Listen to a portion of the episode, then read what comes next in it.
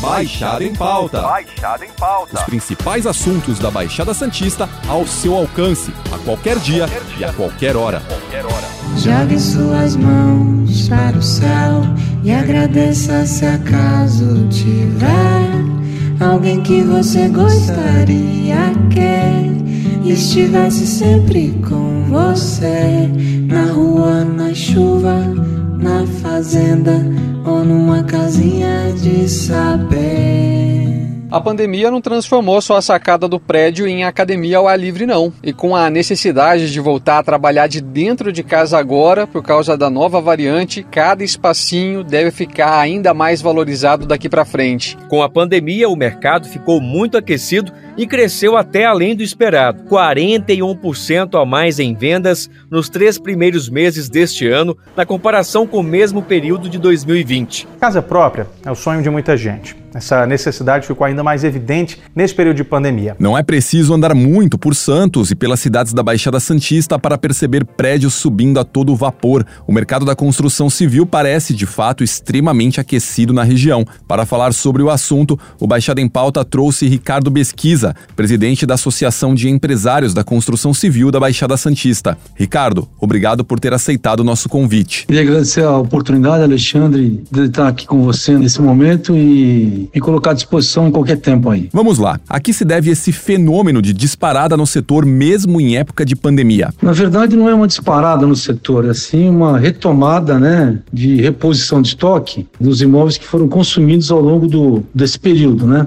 Porque antes, antes da pandemia, o setor já vinha em crise e o estoque estava alto dos imóveis, né? Acabou sendo consumido durante a pandemia e agora tem uma reposição de estoques, uma retomada do setor. Chega a ser surpreendente a questão da procura. Alguns empreendimentos recém-lançados, já nas primeiras semanas, aparecem com boa parte dos apartamentos reservados. Vocês esperavam essa situação? É, significa que o mercado está comprador desde que o produto esteja correto, né? E que caiba no bolso do futuro morador. A pandemia pode ter alguma relação com isso? Pergunto por causa da questão do home office. Muitas empresas nem pretendem voltar ao trabalho presencial, então muita gente de outras cidades procura Santos, por exemplo, por conta da qualidade de vida. Esse público também está sendo atingido? É um momento de consolidação, né? Dessa migração das pessoas que vieram trabalhar em home, home office aqui na Baixada, primeiro procurando por locação e depois agora se definiram, né? Que, que vão realmente morar aqui na Baixada, então começa a ter procura é, dos imóveis. O interesse do público nativo do litoral também cresce. É correto falar que hoje as pessoas buscam um equipamento mais completo, aquela famosa saída de um prédio maior, mais antigo, sem área de lazer, por um apartamento mais compacto compacto, mas que ofereça praticamente uma cidade dentro do empreendimento? A definição por tipologia de que, que a pessoa quer vai de perfil de comprador para comprador. Às vezes você pega uma pessoa um pouco, um pouco mais de idade, que quer um perfil do imóvel um pouquinho mais, é, com dimensões mais, menos contemporâneas, né? Aí pega um casal mais novo, com começando a vida, que é um negócio um pouquinho mais enxuto. Isso vai depender de, de, de cada lugar, de cada quadra, de cada tipo de empreendimento. O preço do metro quadrado deu uma disparada. Antes era possível encontrar novos empreendimentos na faixa dos 9, 10 mil reais. Hoje alguns já superam os 14, 15 mil por metro quadrado.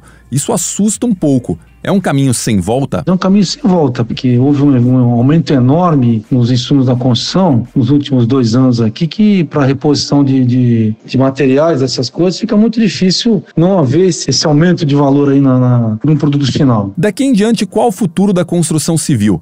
Onde os construtores devem apostar mais? Que tipos de empreendimentos? O mercado comprador ele fica em constante mutação, né? Então a gente tem que estar antenado realmente com aquilo que as pessoas desejam, o desejo das pessoas de moradia, que tipo de equipamento, se é com garagem, se é sem garagem, se é um banheiro menor, um banheiro maior. Isso depende muito do, do de uma pesquisa de mercado que você faça para poder entender aquilo que o comprador quer e achar um lugar para poder encaixar esse empreendimento, que encaixe no bolso dele, para poder ter sucesso no, na execução dele. A cidade de Santos, por exemplo, tem pouco espaço para crescimento. O que tem sido feito é a compra de pequenos prédios e casas que são derrubados para a construção dos espigões. Isso é uma tendência? Ainda há espaço para isso? Na verdade, não é uma tendência, é uma realidade, né? Cada vez menos espaços aqui na cidade de Santos, em função de ser ilha, né? A gente tem que agrupar dois, três imóveis para poder unificar e fazer um bom terreno. Não podemos deixar de falar da questão do centro. O que é preciso, na sua opinião, para que o sonho de construir moradias no centro de Santos se torne realidade? Nós temos que criar um mercado, né? Mercado de primeiro de baixa renda no centro para poder trazer essas pessoas que moram nas periferias aí num lugar onde tem infraestrutura. É, tem a questão da segurança que precisa ser resolvida a médio e longo prazo. É, a questão de mobilidade, o VLT já, já, já é uma realidade, né? Então é, fica mais fácil essa movimentação, esse movimento pendular de moradia-trabalho para fora do centro com, com o VLT. E precisa rever os níveis de proteção em alguns imóveis da cidade e os incentivos urbanísticos para que possa haver viabilidade técnica e econômica em realização de empreendimentos imobiliários de moradia na, no Centro de Santos. Com a alta dos juros, um financiamento bancário acaba ficando mais pesado para o comprador. Existe alguma forma de escapar dessa situação